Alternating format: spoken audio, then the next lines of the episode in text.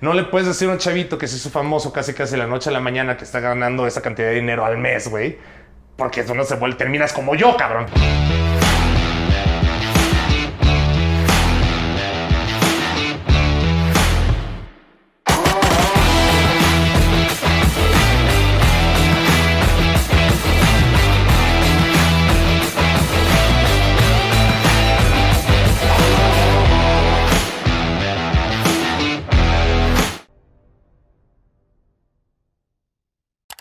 Hola, ¿cómo están? El día de hoy estamos otro viernes en Ciudad de México. La verdad es que el entrevistado que tengo el día de hoy, para mi parecer y para mí, para mi sentir, es alguien súper especial. ¿Por qué? Porque si no, de verdad que sin él yo no estaría eh, delante de las cámaras, me enseñó muchísimo. No quiero decir nada más para que me cuentes acerca de ti y no decirlo yo, sino que lo digas tú. Qué bueno que dijiste que frente a las cámaras y no como, gracias a él estoy aquí porque sonaría que te salvé la vida y ya se, está No, no, no, como muy romántico por, algún- por un momento. Yayo Gutiérrez. ¿Qué tal? Buenas tardes. ¿Cómo estás, Yayo? Eh, bien, este, mucha chamba ahorita. Afortunadamente las cosas han estado empezando a, a revolucionar un poquito más rápido y pues contento. Teníamos como tres años que no nos veíamos. Sí, más o menos así. Más o menos tres años. ¿Cómo has estado? Bien, eh, pues ahorita pues muy contento con mi perra viviendo ahí en la casa. Eh, y pues ya, o sea, como siempre, o sea, estando trabajando en- desde, desde mi casa. ¿Cómo te fue en la pandemia? ¿Qué, ¿Cómo fue Yayo Eh, vivir en su casa? No sé si se ve, pero sí unos 10 kilos extra. Eso me dejó la pandemia a mí. Eh, pero fuera de eso, eh, me tocó una vez coronavirus. ¿En serio? sí. Eh, ¿Cómo no estuvo, afortunadamente no estuvo tan garrafal. Eh, sí conozco a gente a la que le fue muchísimo peor. A mí eh, solamente fue una, un resfriado, tampoco tan agresivo. Eh, no me tomó tanto tiempo, pero sí estuve en abstinencia durante unas tres semanas justamente. Ok, pero bueno, ya lo te lo dio. peor fue la prueba, justamente. Ya te dio, ya. Ya pasaste. O sea, vaya, tampoco es para andar como Juan por su casa, por toda la ciudad, pero... y justamente como ya nos va a tocar la vacuna a mi rango de edad en sí, entonces ya me, me siento algo tranquilo. Oye, pues empecemos con esto. Creo que nunca he escuchado como Yayo hablando de su infancia. ¿Cómo creciste, Yayo? ¿Dónde naciste? Yo soy de Tuxtla Gutiérrez, Chiapas, lo cual no es tampoco ningún misterio, o sea, creo que soy eh, eh, bastante sabido de ser chiapaneco. Y viví ahí durante los primeros 10, 11 años de mi vida. Eh, iba mucho al rancho con mi papá, porque mi papá era, eh, bueno, es ingeniero agrónomo. Eh, vivía con mis hermanos, este, mi hermano Juan Pablo el menor y mi hermano Ernesto el mayor, y con mi mamá. Y pues bastante normal, ¿eh? O sea, realmente nada exuberante que contar acerca de mi infancia. Eh, me mudé a los 11 años a Tamaulipas por chamba de mi papá. Eh, estuve viviendo en Ciudad Victoria durante 5 años. Y de ahí me regresé a Tuxtla otra vez a terminar la prepa y hacer el intento en alguna carrera, que no funcionó, porque me salí de, de la ciudad a estudiar otra cosa. En ese momento ya te gustaban las cámaras, no tenías noción de eso. Fíjate que eso sí tiene mucho, mucho tiempo que no... De hecho, creo que nunca lo había como que hablado en sí. Eh, yo hacía mucho... Yo descomponía mucho las cámaras de mi papá, porque justamente las ocupaba bastante. Ok. Entonces, este, de repente... eh, bueno, bueno, es la teoría que tengo que yo fui porque realmente ninguno de mis hermanos lo quiso aceptar alguna vez porque siempre era yo el de la culpa por él, que era el que agarraba el material Ok. de mi papá. Eh, pero yo era mucho de hacer stop motion, me gustaba mucho, ese con plastilina. Eh, porque veía mucho Discovery Kids. y ¿Cómo es mucho- el stop motion? De que lo grabas y los de mueves. que es como que cuadro por cuadro, o Ok, sea, vas sí. animándolo así. Entonces, este, Matrix estaba muy reciente, me acuerdo que hacía como que muchas cosas como que similares, así como, como Matrix. Em, y sí, siempre me gustó como que mucho, más de pequeño me gustaba mucho como que la onda de las artes plásticas. Entonces, eh, me gustaba mucho dibujar, me gustaba mucho pintar, eh, y mis papás siempre me apoyaron como que mucho en ese lado eh, artístico. Y eso fue hasta que se me cruzó la música, pero eso ya fue un poquito más grande. Pero sí me gustaba mucho como que, no tanto el lado de las cámaras, sino que es más como el, el- el de crear mis propias cosas en sí, o sea, no tan técnico. ¿El gusto por las películas y por todo esto estaba ya? o- No, todavía no tanto. O sea, yo creo que eso fue ya un poquito más grande que empecé como que. ¡Ay! Se me cayó el micrófono, el chicharro por acá. Ok. Una disculpa, por cierto. Vas a apretar un poquito más. Gracias. Eh, sí, o sea, realmente, realmente eh, no fue hasta más grande. Cuando uno empieza a agarrar como que más conciencia y se empieza a cuestionar más acerca de lo que está viendo, yo creo que es cuando empieza la curiosidad por, eh, o sea, de clavarse y conocer cómo funcionan las cosas. Entonces, lo del cine realmente no fue tanto hasta mucho después, eh, sino más como, pues sí, más como onda de me gustaba mucho dibujar, eh, me gustaba mucho eh, las artes plásticas en general. Como cosas manuales, digamos. Ujú, exacto. Ok. De ahí, ¿cómo fue este brinco de Yayo Chiapas a irse a Canadá? ¿Por qué Canadá? Porque no me, había- no me dieron la visa estudiante en Estados Unidos. Ok. Eh, porque se me ocurrió abrir la boca de más en mi entrevista. Este, porque era algo muy sencillo. Era nada más de pararme, decir, ah, voy a tal lado, aquí están mis papeles. Dije, ah, sí, todo bien. Entonces yo preguntando por mi hermano, porque mi hermano iba a estudiar, o sea, sí estudió él en, en- en- en- Estados Unidos. Bueno, los dos. Y como yo ya había estudiado antes, regresé, este, y- y- o sea, regresé a México y en la entrevista pregunto, oiga, pero si de, de repente estudié un curso que no está matriculado, eh, porque yo estudié en Harvard un ratito, este, cursos como de, de inglés para las personas que están estudiando la carrera ahí, de regularización, eh, para tener algo que hacer, porque yo realmente me había ido a Boston a en el 2008 a esperar a que pasara una audición para entrar a Berkeley. Ok. Eh, Música. Ajá, música. Entonces, eh, no pasé la audición y aparte de eso no me dieron la visa. Entonces, realmente no, como que todo el destino se acomodó para... A para- Canadá. Ajá, exacto. Y, y sí, entonces me ocurre abrir la boca y decir este, que estaba estudiando allá y me dicen, ah, es que no puedes hacer eso. Que, ah, yo sé como, pues no está matriculado, ¿sabes? O sea, no es como que estoy en la escuela, no es como que estoy inscrito. Y me dicen, no, pues es que estás en sistema como quiera. Y ahí fue cuando me dijeron que, ¿sabes qué? Siempre, siempre no. Yo creo que mejor nos quedamos con estos papeles. Y te mandaron a Canadá. Y me, di- me dijeron técnicamente que, o sea, un amigo de mi papá este, había dicho que era para que técnicamente me hubieran prohibido la entrada durante un buen rato. Ok. Eh, pero afortunadamente no pasó así, eh, porque seguí, seguí yendo a Estados Unidos bastante, pero sí, creo que las cosas hubieran resultado muy distintas este, si hubiera, pues, como de ese efecto mariposa, de que si no me hubiera dicho esta estupidez estando ahí en la entrevista, eh, seguramente las cosas se hubieran desarrollado de manera muy distinta. Y de ahí fue cuando me fui a Houston un rato con mis hermanos y empecé a buscar otra escuela. Me vi un ratito aquí en la Ciudad de México, estuve en Fermata un semestre, eh, reprobé todo en Fermata. Eh, porque eh, son, son cosas muy técnicas, ¿sabes? O sea, yo me gusta mucho la música, pero no tengo como que esa como que inteligencia musical como para poder leer partituras. y ¿Eres como más lírico, le dirán? ¿O cómo le dicen? No tengo la más mínima idea de cómo se diga, te digo que no Ajá, soy bueno en eso. ok.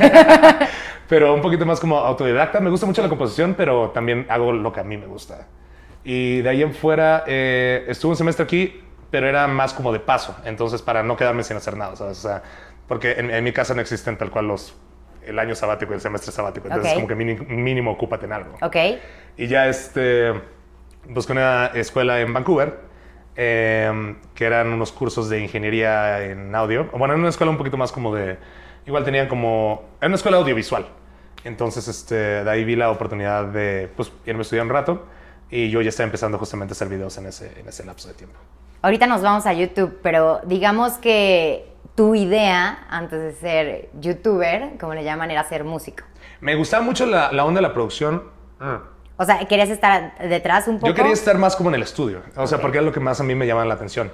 Eh, porque yo en aquel entonces, o sea, yo tengo desde los 15, 14 años, o sea, grabando mis canciones, o sea, yo haciendo lo mío y todo eso. Y ya con mi, tenía mi página de MySpace, eh, yo solito, con mi banda. Y siempre me gustó mucho la onda de querer como que hacer que las cosas sonaran mejor.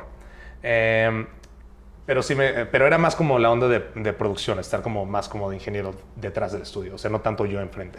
Para los millennials, MySpace, ¿qué era? ¿Como el Facebook? MySpace es una especie, imagínense Spotify, técnicamente, o sea, pero que no te cobra por tener tu música arriba. Ok. Eh, Entonces, este, sí, porque en, en aquel entonces las páginas de internet no eran como que tanto ahorita que puedes poner anuncios en todos lados y que te parece el- tu página nueva recomendándote el caliente o Con, cosas por el con- estilo. con cookies. Ajá, exacto.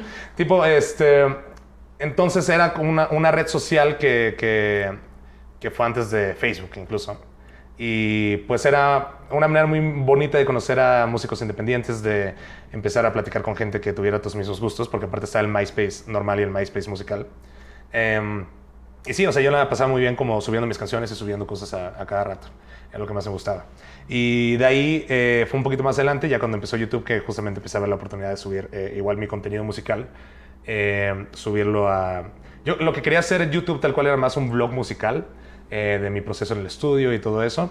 Y lo hice durante un rato, pero luego como que cambié el chip y me dediqué más a decir estupideces en YouTube. Las cosas te fueron llevando ahora sí que a YouTube tú por gusto. Entiendo que empezaste a subir, yo sé que ya es muy sabido que empezaste a subir videos, blogs desde Canadá.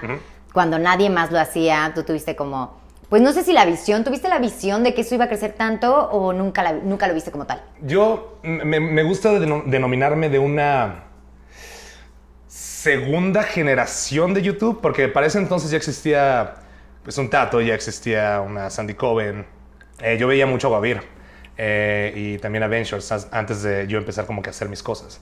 Entonces ya cuando empecé a, hacer yo mis videos, eh, ya un poquito más tirados como que a eh, tonterías. eh, me empecé a dar cuenta que sí había como que un mundo mucho más grande atrás, o sea, de que sí había una comunidad de gente haciéndolo. Y eso me emocionaba bastante, porque yo viviendo lejos realmente no era... aparte porque siento que el mexicano tiene como que esa calidez y es más fácil como que llevarte con alguien latino en sí que con alguien eh, ya sea gringo o canadiense. Eh, y la verdad es que sentí como, me, sentí como muy en casa, o sea, cuando empecé a conocer a la demás gente que estaba haciendo como que cosas similares a mí, entonces ya no me sentía tan, eh, tan alejado, este, ya no me sentía como que tan yo aparte, yo haciendo lo mío. Entonces este, ahí fue cuando empezó a crecer como que toda la onda de la comunidad que ya estaba establecida en aquel entonces. ¿En ese momento les pagaban? No, no, no. Pero empezaban a salir las primeras cosas. De hecho, me acuerdo que, que había. Una de las primeras campañas que recuerdo fue con una cerveza. Entonces decían, cada vez que aparezca el producto en, en los videos, eh, va. O sea, les soltamos 500 pesos cada vez que aparezca. Ok. Entonces, de repente, eran los momentos en los cuales no estaba nada este, bajo contrato. Entonces, nada más estaba palabrado. Entonces, cada vez. Había alguien que tenía, tenía la calcomanía de la marca de la cerveza atrás, entonces contaba técnicamente como... Un pues, chorro ahí de está el- tiempo. ahí está el product Ajá. placement, ¿sabes?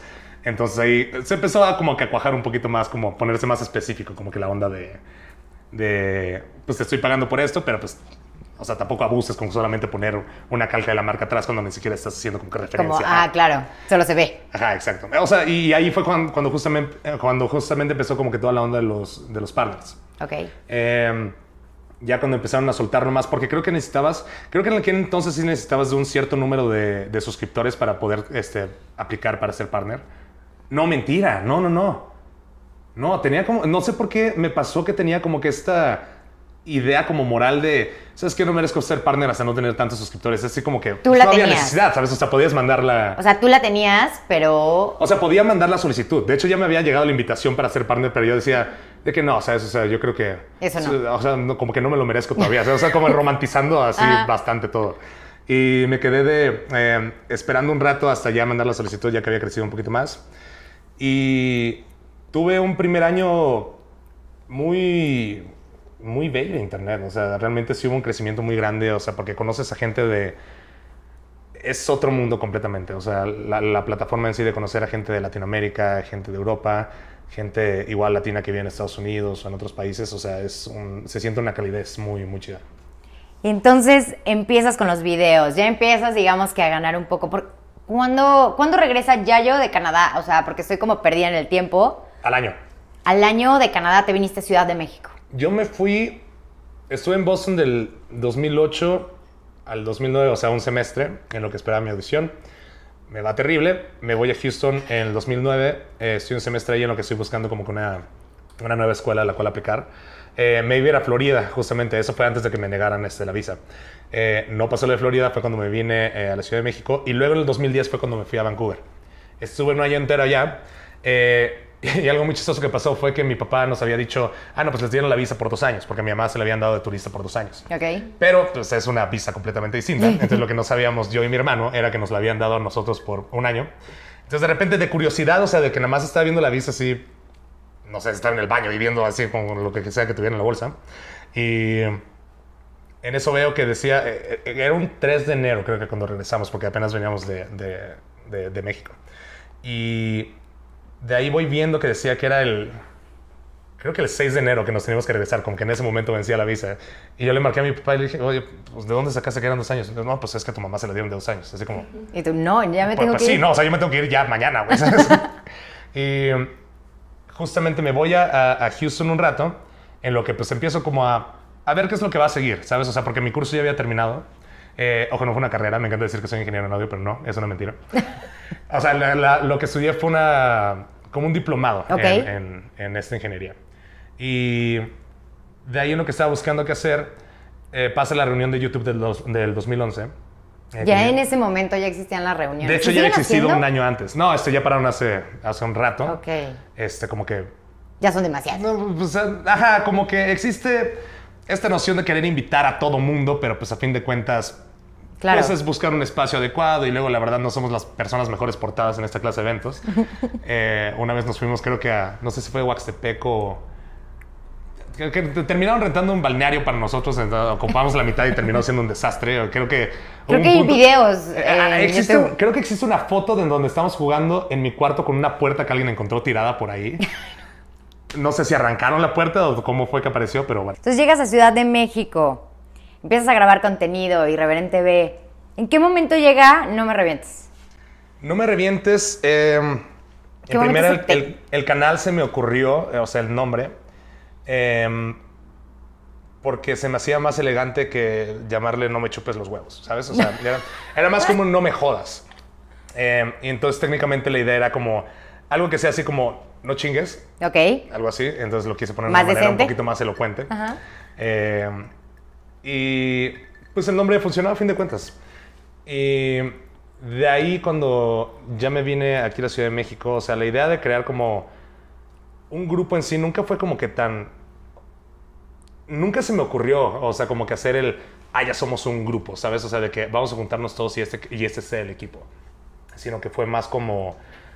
eh, cuando se empezó a cuajar más como el, el, el- el crew en sí, fue porque de repente nos estaban invitando bastante a, a convenciones y a eventos y la madre. Entonces de repente veíamos que nos la pasábamos muy bien juntos y en tal evento no contemplaban a tal güey, ¿no? O sea, de repente no contemplaban a Luis porque Luis este, no estaba tan crecido en aquel entonces. O Pepe iba de invitado de Stretchy, de repente queríamos llevar a- a Ryan o Ryan iba por su lado. Entonces dijimos, ¿por qué no hacer nuestros propios eventos, güey? ¿Sabes? O sea, ¿por qué no vendernos como un grupo? Entonces creo que de ahí fue... Como la gente ya nos ubicaba en esta bolita, dijimos, güey, pues Hay somos nosotros, güey, ¿sabes? O sea, entonces mejor empezamos a vendernos como equipo. y ya fue justamente como empezó a desarrollarse todo eso. De ahí empezaron los shows, justamente, este, de que no tengo idea, o sea, de que yo nada más soy prestanombres, no tengo idea de cómo sucedió todo, la verdad. Ok. Y sí, o sea, creo que tuvimos una, bueno, desde la relación que tenía con Stretchy, muy al principio, creo que eh, ya la gente nos empezó a ubicar, luego fue que Stretchy hizo su canal. Em, y de ahí las primeras personas que empezaron a colaborar tal cual en el canal este, fue pues Cayo de Hacha, estaba este, este Poker, eh, estaba también Chumel Torres, fue de los primeros también. De, de hecho fue, fue antes Stretchy, pero de ahí los demás fueron como que el primer como que grupo oficial. Hasta que ya luego, pues, cada quien empezó como a crecer por su lado y fue así como que, ah, bueno, supongo que aquí partimos camino. Eh, no tiene nada que ver con drama en sí, porque luego mucha gente piensa que es como, ay, Daniela Voz también se olvidó de Dani. Sí. Eh, pero em, realmente fue más como, había cambio de planes para cada quien. Entonces, em, yo creo que cada quien está en su libre derecho de, si a mí la balanza está muy bien eh, balanceada, válgame la redundancia, porque tanto ellos me habían beneficiado a mí con lo que aportaban al canal, eh, tanto como también se les dio la exposición por este lado. ¿Alguien Eh, te pagó mal? no, para nada. Es que, lo que existe el rumor con Chumel, ¿sabes? O sea, pero realmente es algo que no me importa, ¿sabes? O sea, de que no creo que Chumel me dé absolutamente nada. Así como tampoco creo que nadie que haya estado en mi canal alguna vez me haya sentido yo traicionado porque no digan en cada entrevista que, ah, se lo debo para no me reviente, ¿sabes? Sí, porque claro. Chumel ya tenía su contenido desde antes. O sea, lo que yo hice fue de, Darle "Güey, me, me gusta lo que estás haciendo, ¿por qué no le tiramos un poquito mejor? ¿Sabes? Y... Pero a la gente le encanta decir de que, güey, ¿qué se siente que Chumel no te esté agresiendo? Y la chica- es como que no es de a huevo. Sí, claro, o sea, hicieron un equipo, en ese momento funcionó y luego, pues bueno, cada quien siguió por su... por Sí, su quedaron cu- cuentas saldadas, muy cabrón. Y también tenía en aquel entonces. tenía una manera muy distinta de reaccionar ante el público en comentarios y todo eso. Entonces, de repente, eh, yo era mucho de mentar madres en Twitter, eh, de mentar madres en YouTube en comentarios, cosa que ya ha cambiado a lo largo de los años. Eh, porque de repente son cosas que de repente recuerdo y digo, güey, qué cringe. La neta sí está medio chafa ver cómo es que un creador, no por estar en un estatus más alto, pero es un estatus distinto, le esté mentando la madre a, a un consumidor de tu producto. Claro. Eh, cosas que siguen pasando hoy en día, pero a fin de cuentas decidí yo ya retirarme de ese juego de andarme como que peleando con la gente. Y si lo hago realmente es un poquito más como ya no tan iniciar un incendio al respecto, ¿sabes? Eh, pero eh, sí, siento que las, de, de, repente me tocaba responder algunos comentarios que aparecían en mi canal, pero era el contenido de Chumel y me empezaba a comentar madres. Y pues entiendo también que eso haya sido como que uno de los, este, como eh, detonantes, vaya, también. Vaya, tampoco fue como el fin del mundo, a Chumel le seguía yendo muy bien, pero siento que también por, por el lado que estaba siendo un poquito más, bueno, que siempre fue más político, siento que no, siento que eventualmente iba a pasar, ¿sabes? Este, y a mí Chumel me cae increíble, Chumel se me hace de las personas más chistosas que conozco, o sea, muchísimo. Y, y sí, o sea, realmente nunca he sentido una especie de resentimiento, algo por el estilo. De hecho, me siento muy contento de haber pasado, o sea, que, que, haya sido una parada conmigo. ¿sabes? No, y hay que, hay que saber aceptarlo. O sea, creo que tú has ayudado a muchísimas personas que hoy en día están en donde están. O sea, y yo lo dije al principio. O sea, creo que gracias a ti me, me dedico a lo que me dedico, ¿sabes? O sea, creo que me enseñaste y creo que fuimos... Perdón. Muchos. no, fuimos Había muchos. más carreras. no, pero sí fuimos, o nos enseñaste el gusto por, o la plataforma para.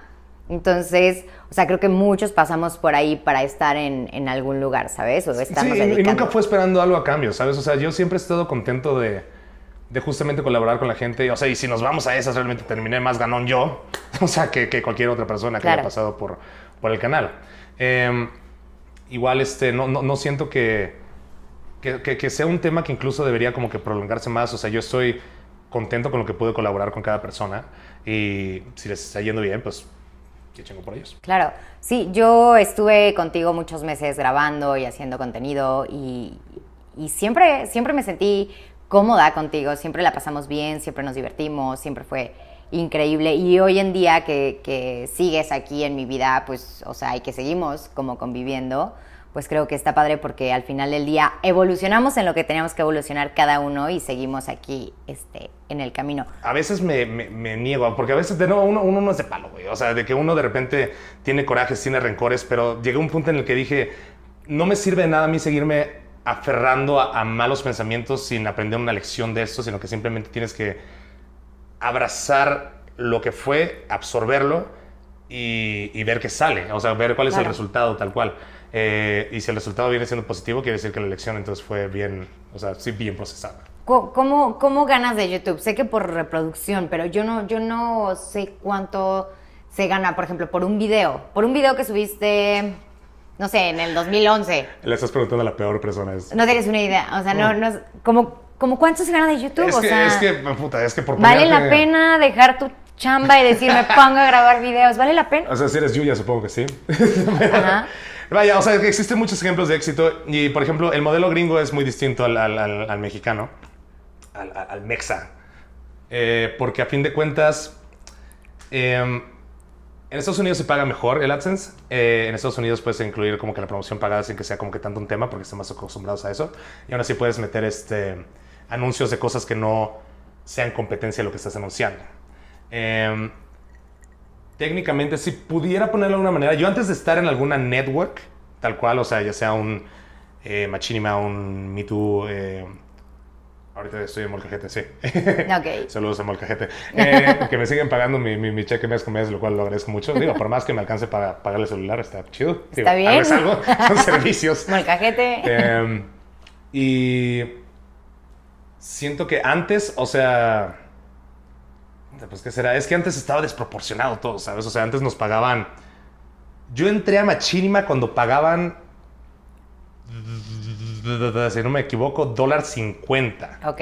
cada mil vistas. Cada era un chingo de dinero. Ok, ok. Y me volví loco. O sea, era- ahí empezó mi racha de estar en, invitando la peda, de que vamos a Bull, le chingada al lado. O sea, porque no me importaba nada, porque sabía que a fin de cuentas en un par de semanas más me caía mi paga.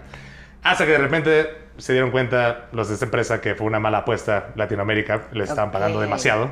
Entonces de repente fue, ay, es una pequeña cláusula en el contrato Bueno, que bye. dice que podemos, este, eh, pues echarnos para atrás y bye.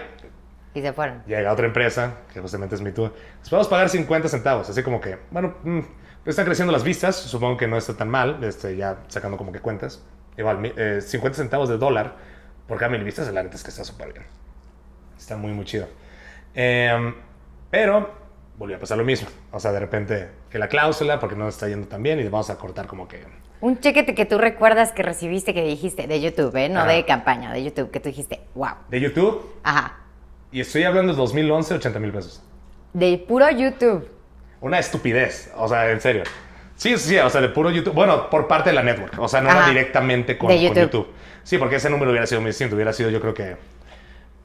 Si exagero mucho, yo creo que unos 15 mil pesos. Olviden los trabajos godines que tenemos. No, pero que afortunadamente se ya, no- ya no existen esa clase de networks, justamente ya no existen, porque luego se volvió un desmadre porque pues ya nadie podía pagar las expectativas que todo el mundo quería. Entonces era una ridiculez de dinero y obviamente no le puedes decir a un chavito que se hizo famoso casi casi la noche a la mañana que está ganando esa cantidad de dinero al mes, güey. Porque eso no se vuelve, terminas como yo, cabrón, terminando las malas decisiones que uno termina haciendo, ¿sabes? Entonces, este, sí, no, o sea, si, si algo hubiera querido aprender cuando estaba más chico es eh, justamente re- responsabilidad financiera. No, no ahorro, sino que responsabilidad financiera. Porque uno puede ahorrar y chingona y tienes tu, tu buen colchón, porque de eso estoy tragando en, en este último año. De, Claro. de lo bien que estuve trabajando los últimos dos años, afortunadamente, sí me hice un colchón en el cual me sirvió mucho a mí para tener un respiro, replantear las cosas y ahora qué chingados hago. Entonces ya, este, ahorita estoy empezando justamente con el tema del podcast y todo eso, pero em, antes solamente tiraba dinero, o sea, se me iba en pedas. Yo recuerdo. No, a ti te tocó muy tarde todavía. O sea, a mí, me- o sea, estoy hablando que esto tiene desde el 2011 que me descarrilé completamente para el 2012 ya era entre comida, entre eh, peda, o sea, empecé a subir un chingo, un chingo, un chingo de peso, o sea, porque me llegó un punto en que me valía madre. Cuando uno voltea hacia atrás dice, ojalá hubiera tomado mejores decisiones. Hablando de decisiones, y quiero que la pienses bien, y es una pregunta con la cual a veces cierro. Si tuvieras que cambiar algo en tu vida, ya yo, alguna decisión, momento, situación, persona, ¿qué sería? Piénsalo bien. Sí, sí me va a llevar un momento. Si tuviera que pensar que cambiar, Si tuvieras la oportunidad de cambiar algo en tu vida, regresar el tiempo y cambiarlo, ¿qué sería? ser más reservado con mis amistades, por mucho. Eh, no porque... Tu, casa era abierta para todos los que querían, entraban y salían. Sí, o sea, eso eso pasaba muy a menudo. Ajá. Em, entre las peores cosas que perdí ahí fue una cámara una vez, pero y una película de, de Depredador, lo cual odio a la persona que lo hizo. No, ¿por qué Depredador? De todas las películas que tengo. Eh, pero... ¿Qué, qué, qué, qué- qué? Mm. Escoger mejor a tus amistades. Sí, o sea, sino que ser un poquito más reservado conmigo mismo, ¿sabes? O sea, hubiera preferido calidad a cantidad, porque muchas veces a mí me gustaba más como que ver mi... De hecho, todavía sigue pasando de vez en cuando, o sea, que prefiero ver mi casa llena y tener un par de amigos ahí que lejos de, de disfrutar como que muy cabrón a mis amigos, ¿sabes? Eh, eso, vaya, no es tampoco secreto, pero sí proyecto mucho como que esas clase de cosas de que prefiero mis tiempos solos, prefiero pasarlo muy, muy solo, pero cuando estoy con alguien tengo como a veces Mucha gente. o sea, me da muchos ataques de, de- de ansiedad, muy cabrón. O sea, de que si de repente estoy con un círculo muy chico, de repente me agarran como que mis achaques y de repente me empiezo a quedar pelón de acá porque me empieza a arrancar el pelo.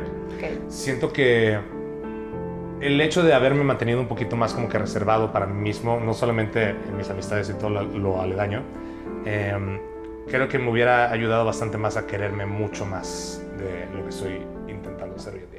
Te agradezco de verdad haber estado aquí conmigo platicando, pues, tu vida, tu niñez, que yo nunca te había escuchado como decir como todo esto, que fuiste, viniste, como que siempre se brincaban a la parte de no me revientes. Ajá. Entonces, te agradezco mucho que hayas estado aquí y que, y que me hayas como contado todo esto. Gracias a ti por darme el espacio. Supongo que tengo que decir eso, ¿no? O sea, es lo. Es, es el, es lo ay, gracias. ¿no? Gracias. No, pues tenía mucho tiempo sin saber de ti. Sin, bueno, no sin saber de ti precisamente porque. Tal vez sería una plática que hubiéramos Ah. tenido sin cámaras, ¿sabes? Exacto. Sí, justamente sí. Y estoy, por supuesto, muy contento. Salud. Muchísimas gracias, te agradezco Está mucho. tomando agua. ¿eh? Ya. Eh, ¿Cómo te podemos encontrar en tus redes sociales, Yayo? No, estoy como Yayo Gutiérrez en Twitter. Eh, Yayo Gutiérrez, estoy en- intentando por todos lados hoy en día. Eh, en Patreon me pueden encontrar como Yayo Gutiérrez. Estamos este, justamente haciéndolo el podcast que se llama Cinecastores. ¿Ya empezaron? Eh, ya, justamente hoy en la noche, mientras estamos grabando esto, sale el segundo episodio. Va a ser una primera temporada hablando de puras películas de terror, entonces a ver qué tal funciona. Eh, De ahí eh, estoy en Twitch también de vez en cuando mentando madres y llorando porque me ganan en Risk. eh, bajo el nombre de No Me Revientes y el canal No Me Revientes. Muchísimas gracias, Yayo, te lo agradezco mucho. Salud. Le agradezco mucho, Ana Pau.